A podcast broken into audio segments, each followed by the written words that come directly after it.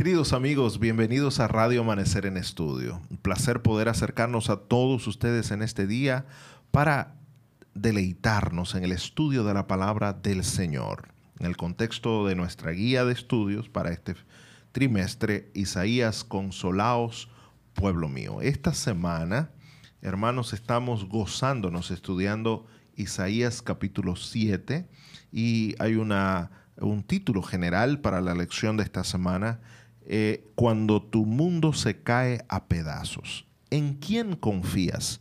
Le añadimos nosotros y el verso para memorizar. En el día de hoy ya se espera que la mayoría de los amigos que siguen este programa hayan memorizado este texto, Isaías 7:9. Si vosotros no creyereis, de cierto no permaneceréis. Así que estoy como siempre acompañado en el día de hoy de mis amigos, colegas, hermanos. Jochi Jamel, quien es el capellán de la Universidad Adventista Dominicana, y el doctor Miguel Gutiérrez, profesor de Antiguo Testamento de nuestra Facultad de Teología. Para su servidor, el doctor Ángel Guzmán, es un honor saludarles también a todos. Saludos a todos los radioyentes. Un placer saludarles a todos. Bueno, señores, estamos estudiando en el día de hoy, Dios está con nosotros. Es una continuidad a lo que estudiamos en el día de ayer sobre la señal de un hijo y estamos concentrados en el capítulo 7, versículo 14. Una gran profecía de la cual estamos sacando enormes lecciones. Así es, así es, pastor. Estamos estudiando el libro de Isaías todo este trimestre. Isaías, eh, consolaos, pueblo mío. Vamos a traer consuelo. Ese yo creo que es el tema general que vamos a estar viendo durante todo el trimestre. Y en esta ocasión, en esta semana, estamos en el capítulo 7 y ya nosotros hemos estructurado el libro de el capítulo 7 del libro de Isaías desde el versículo 1 al 9, desde el 10 al 17 y desde el 18 al 25. El día de hoy vamos a seguir en la segunda sección, desde el 18, desde el bueno, desde el versículo 10 hasta el versículo 17 y juntos vamos a estudiar ahí. Antes de leer la palabra de Dios, la porción que vamos a estudiar, quisiera recordarte, número uno, que este programa se transmite a través de Radio Amanecer en estudio a las 6.20 de la mañana, 1 de la tarde y 10 de la noche. Y queremos que puedan unirse a nosotros a estudiar la palabra de Dios cada día. Un programa que se produce en la Universidad Adventista Dominicana para este trimestre. Así que prende tu Biblia, eh, toma tu guía de estudio, activa tu celular ahí para que estudies la palabra con nosotros. Abre tu Biblia física también. No importa la versión que tengas, ven con nosotros a estudiar la palabra de Dios. Y antes de leer, quiero invitar al pastor Miguel Gutiérrez a que nos dirija en oración para comenzar el estudio del día de hoy. Oremos. Padre eterno, gracias Señor porque nos das la oportunidad de abrir tu palabra una vez más. Gracias por esta profecía de Emmanuel, aquí en el capítulo 7 de Isaías, en la cual tú desafías a la fe a tu Hijo y también a nosotros como creyentes. Danos tu espíritu mientras estudiamos tu palabra. En el nombre de Jesús. Amén. Amén y amén. Nosotros habíamos dicho el día de ayer que la segunda sección del capítulo 7 de Isaías va desde el versículo número 10 hasta el verso 17. Y habíamos hecho una división dentro de esa segunda sección, una de ellas donde se da la profecía y la segunda parte donde se interpreta la profecía. Los versículos 13 al 15, allí se está dando la profecía de Emanuel y desde el versículo 16 y 17, bueno, se interpreta esta profecía que se da. Y yo quisiera leer con ustedes desde el versículo 14 hasta el versículo 17 esta porción para que juntos estudiemos la palabra de Dios. Por tanto, el Señor mismo os dará una señal. He aquí una virgen concebirá y dará luz un hijo, y le pondrá por nombre Emmanuel. Comerá cuaja y miel hasta que sepa lo suficiente para desechar lo malo y escoger lo bueno porque antes que el niño sepa desechar lo malo y escoger lo bueno, será abandonada la tierra cuyos dos reyes tú temes. El Señor hará venir sobre ti, sobre tu pueblo y sobre la casa de tu padre, días como nunca han venido desde el día en que Efraín se apartó de Judá, es decir, al rey de Asiria. Bueno, aparentemente eh, es una una ola que viene con Asiria, según lo que leemos ahí en el verso 17. Sí, es interesante allí que se termina aparentemente con una amenaza, ¿verdad? Es una profecía de salvación, pero que termina de una manera un poco... Es que si no hace uno, si no hace uno, le toca lo otro, aparentemente allí. Así que, señores, le invitamos a que puedan tomar eh, la palabra de Dios ahí con nosotros y abrir su Biblia en el capítulo 7. Hoy venimos con todo en el nombre del Señor y deseamos que Dios pueda guiarnos a través de este estudio. En el día de hoy vamos a hacer dos cosas. Primero vamos a concentrarnos un poco en el contenido de la profecía. vamos a ver ese sentido teológico que tiene la profecía. Y luego vamos a ver algo sobre la aplicación o interpretación de la profecía, que era lo que significaba y, por la connotación misma de la, de la profecía, sabemos que es muy importante porque es citada hasta el Nuevo Testamento y aplicada a no más ni menos que al nacimiento del mismo Jesús. Así que vamos a ver de qué se trata eh, todo esto. Primero, hay que destacar que la profecía eh, se concentra, o el, objetivo propio mismo de la profecía es destacar la, salvación. Dios con nosotros. Y cuánta necesidad había en ese momento de sentir a Dios cerca de, un pueblo que estaba en peligro. Acuérdense. El, rey Acaz estaba temblando. Solo hemos estado hablando de Acaz, ¿verdad? Pero Acaz representaba la seguridad de todo el pueblo de Judá, de, que era una, una nación, era un reino pequeño, pero era un reino. Entonces es una, una profecía que tiene una naturaleza de salvación. Y qué eh, énfasis tan grande, cuánta lucha eh, hay allí de parte del Señor hacia su hijo Acaz, que no lo reconoce a Dios como su padre, pero, pero Dios está insistentemente diciéndole, vuelve. Yo quiero salvarte, muchacho, yo quiero salvarte. abre los ojos. Abre los ojos, pide señal. No, no voy a pedir señal. Pues de todas maneras yo te voy a dar la señal. Y la señal que ya hemos hablado en el día de ayer, pero repetimos para, para que los amigos puedan seguir ¿verdad? la idea con más claridad. La señal es un niño que van a nacer. Y, yo veo a primera instancia que esa señal lo que quiere destacar es, mira ese niño, es anónimo, puede ser cualquier niño allí, ¿verdad? Mira un niño, su nombre será Emmanuel, para destacar más que el hecho del nacimiento mismo en primera, en primera instancia, es el significado teológico de esto. Dios con nosotros. Le está mandando un mensaje, ¿verdad? Con, con el nombre. Y antes de que ese niño pueda de diferenciar lo bueno y lo malo, ya esos reyes que te amenazan no van a existir más. Los dos reyes del norte. A lo, que el niño crece, desaparecen los reinos. Sí, entonces es como un niño que trae esperanza, ¿verdad? Era un niño, si, si hubiese decidido seguir el consejo de Dios acá, me imagino que le iba a dar seguimiento a cada día, a cada movimiento de ese niño, porque cada día que el niño crecía era al mismo tiempo un día cuando aquellos reyes se iban debilitando y aquellos reinos iban desapareciendo progresivamente, iban a ir desapareciendo. Entonces, la primera parte de esa, de, esa profecía nos invita a pensar en que es una profecía de salvación, es una profecía de esperanza, de, liberación. ¿Y qué liberación, señores?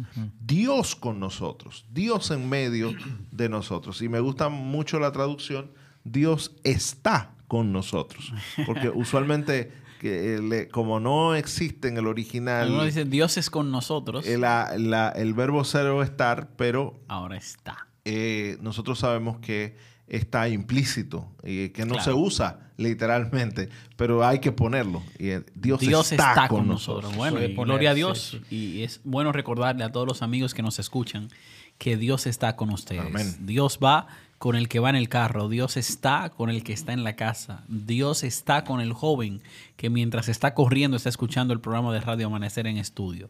Dios está con nosotros. Pero al mismo tiempo, esta profecía es una advertencia, porque en el versículo 17 vimos que se termina como una especie de amenaza. Está viniendo a Siria. Un peligro. ¿Qué quiere decir eso?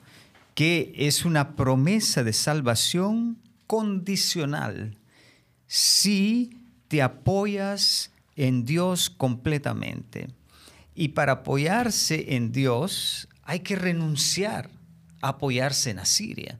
Hay que renunciar a la política humana. Hay que renunciar a lo que tú podrías hacer tal vez más inmediatamente y más fácilmente.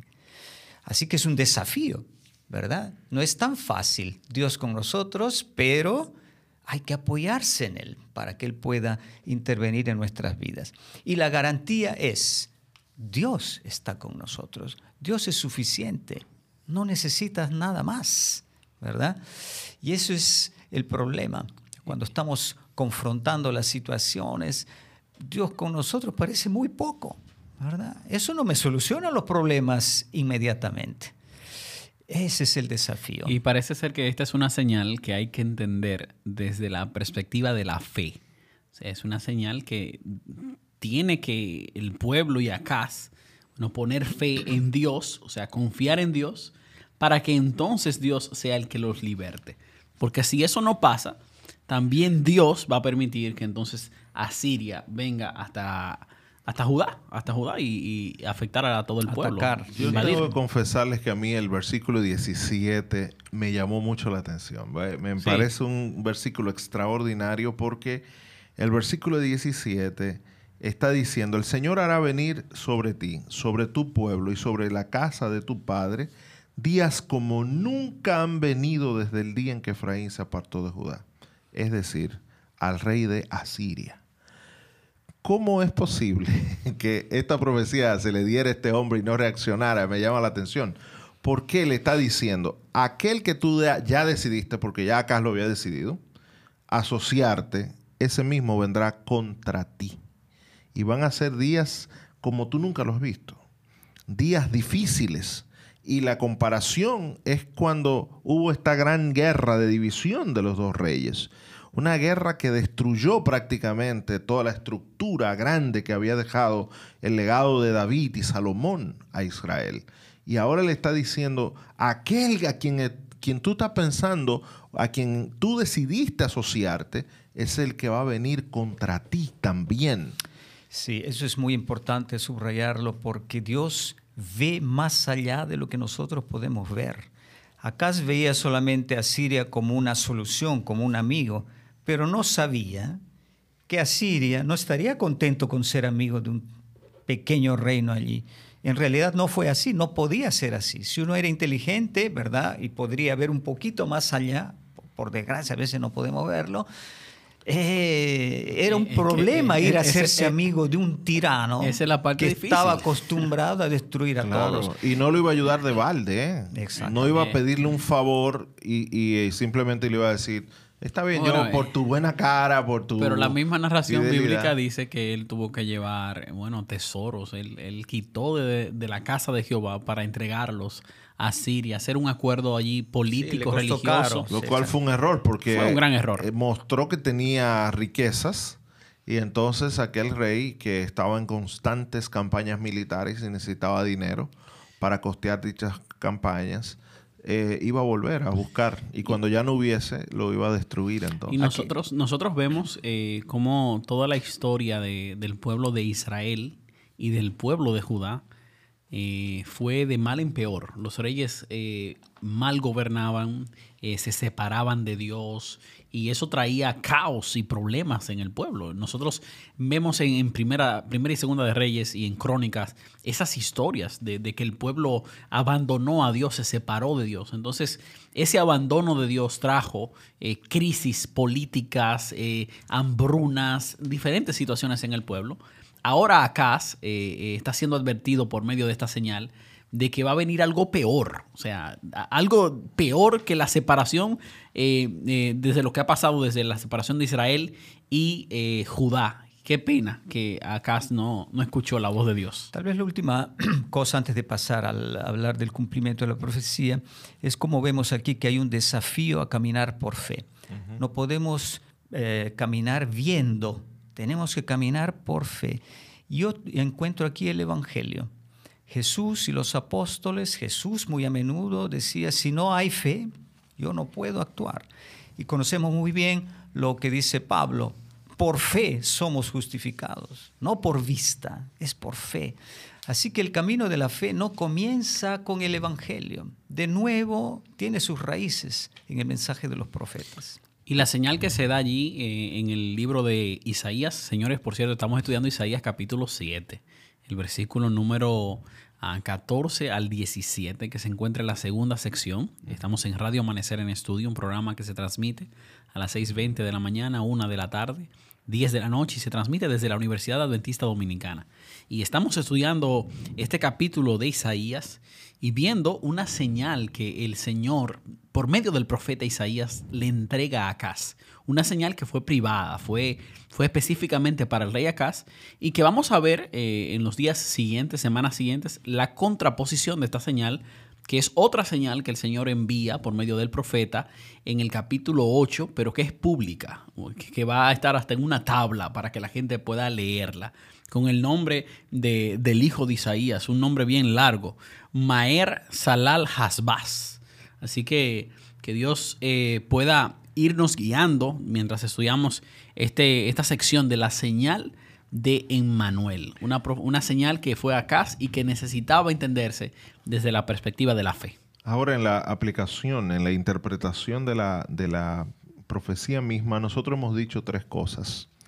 Y yo quiero empezar eh, en esta última parte eh, recalcando los tres, las tres formas como hemos descrito esta profecía. Hemos dicho primero que es anónima.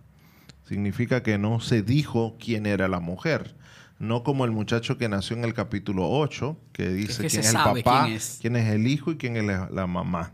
Aquí simplemente dice una joven, una doncella, va a concebir y dará a la luz un hijo. El nombre del hijo será Emmanuel. Número dos, hemos dicho que esta profecía, aparte de anónima, es ambigua. Pero no decimos que es ambigua en un término negativo, sino que no nos da un camino claro para decir la interpretación directamente de esta profecía es este acontecimiento específicamente. Más bien la profecía se relaciona a una señal para indicarle al rey la brevedad del tiempo, porque Dios estaba con su pueblo, la brevedad del tiempo del peligro que él tenía. Antes de que el niño pueda decidir, va a desaparecer la amenaza que tienes del norte. Y número tres, hemos dicho que la profecía es flexible o sea, puede ser interpretada en más de una forma. Profesor, ¿eso es posible que haya un doble cumplimiento de una profecía? Se lo pregunto por el hecho de que en Mateo capítulo 1, Mateo cita esta profecía de Isaías 7 y dice literalmente, porque esto aconteció para que se cumpliera lo que el Señor había dicho por medio del profeta. Eso lo dice el versículo 22 del capítulo 1. Y literalmente cita, la Virgen dará, quedará embarazada y tendrá un hijo y será llamado Emmanuel, que significa Dios con nosotros. Sí, esta es una... Em, comencemos diciendo que esta profecía es compleja por diversas razones. Uno, porque es un mensaje de salvación, pero al mismo tiempo un mensaje de juicio, ¿verdad? Una amenaza está escondida allí. De un lado es una profecía que se refiere al contexto inmediato, porque dice en el versículo 16, antes de que el niño sepa distinguir entre el mal y el bien, esos dos reinos, está hablando de Siria y Israel, desaparecerán. Y por otro lado, en el capítulo 8, en los versículos 8 y 10, se habla de Emmanuel como el dueño o el, sí, el señor de la tierra, eh, después de una profecía de juicio en los versículos 5 eh, al 8, y también con otra promesa de salvación, que es una profecía escatológica, en los versículos 9 y 10 del capítulo 8. Y como decía precedentemente, todo esto se completa en el capítulo 9, donde nace otro niño, ¿verdad? Y es, allí está claro, ese niño es el hijo de David, es el Mesías que nace y trae el reino de Dios al mundo. Así que en este contexto podemos decir que aquí tenemos una profecía con doble aplicación. Una aplicación contemporánea, porque el versículo 16 es muy claro, dice que este, el nacimiento de este niño es una señal temporal antes de que desaparezcan esos dos reinos, y eso sucedió así. En dos años, el 734, un año y medio, dos años, depende cómo se calcula, el reino de los arameos desapareció. Vino Tiglat-Pileser, los conquistó y desaparecieron. El reino de Israel quedó casi completamente destruido, le quedaba solo Samaria, y cambió de rey, un rey que estaba de acuerdo con Tiglat-Pileser, el último rey de Israel. Así que la profecía se cumplió allí. Pero el contexto de los capítulos 8 y 9 dice que también hay una aplicación escatológica para el futuro. Y a mí me parece que eso es lo que está haciendo Mateo. Mateo recoge esta segunda indicación y la aplica a Jesucristo. Porque esa liberación que está trayendo este niño en esa circunstancia específica se convierte también en una idea clara de la obra del Mesías del que viene a liberar a Israel, que es Dios mismo que se acerca.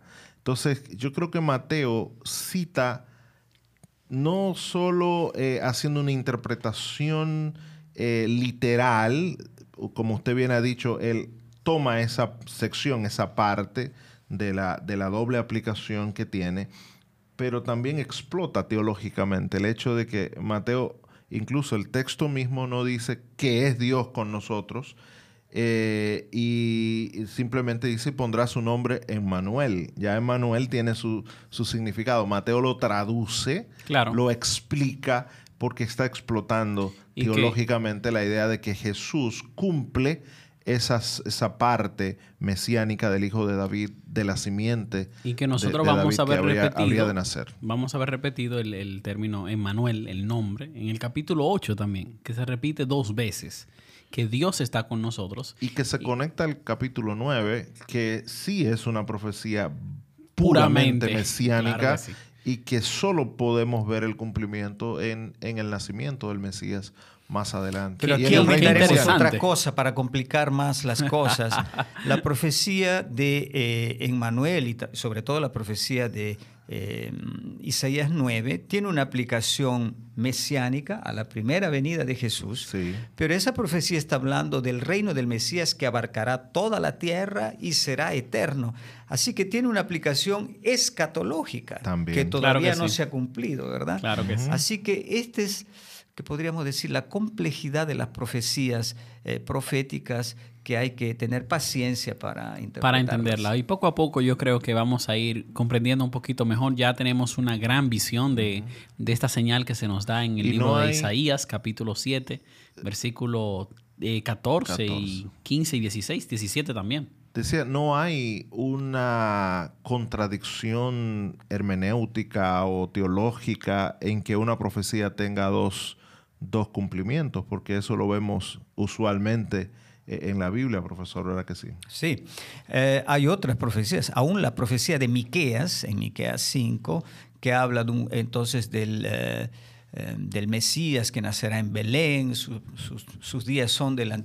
Allí mismo comienza a hablar de Asiria y seremos liberados de Asiria.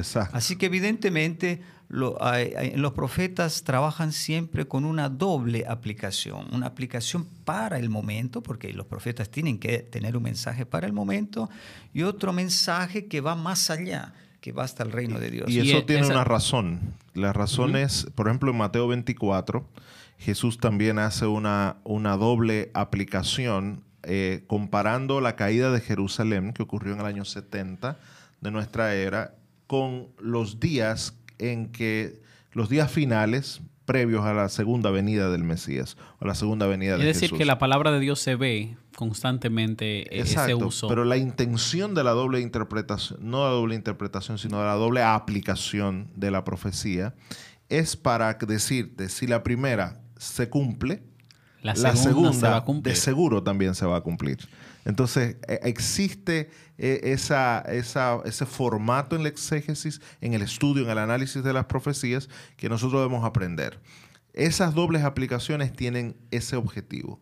La primera se cumple y por ende la segunda que está pendiente usualmente tiene una connotación escatológica, también con toda seguridad habrá de cumplir. Y que si ellos no hacían caso a la señal, entonces Asiria iba a venir como con fuerza para destruirles. Y quiero, bueno, finalizar ya, porque ya eh, el tiempo se ha acabado. Nosotros estamos estudiando eh, la lección número 3 de la guía de estudio que se titula Cuando tu mundo se cae a pedazos. Y nosotros le hemos añadido una pequeña porción que dice, ¿en quién confías? Aquí la invitación con esta señal es que confíes en la promesa de Dios, porque Dios está con nosotros y eso debe quedarse en el corazón de todos los amigos que nos escuchan. No hay mayor seguridad ni consuelo para el ser humano que el hecho de saber que Dios está con nosotros. Yo quiero recordarte a ti que me escuchas. Dios está contigo en el día de hoy. Dios camina contigo. Dios está a tu lado. Dios no promete que su pueblo no sufrirá dificultades, pero sí, sí promete que va a estar con él en medio de su dolor y en medio de su tristeza. Yo alabo y glorifico el nombre de Dios porque Él nos dio una señal, Emmanuel. Él va a estar con nosotros. Así que vamos a orar para finalizar este estudio. Oremos. Padre bueno que estás en el cielo, alabado y glorificado sea tu nombre, Señor. Gracias por la señal de Emmanuel, porque sabemos a través de ella que tú estás con nosotros. Que tu bendición se quede con nosotros en este día. En el nombre de Jesús.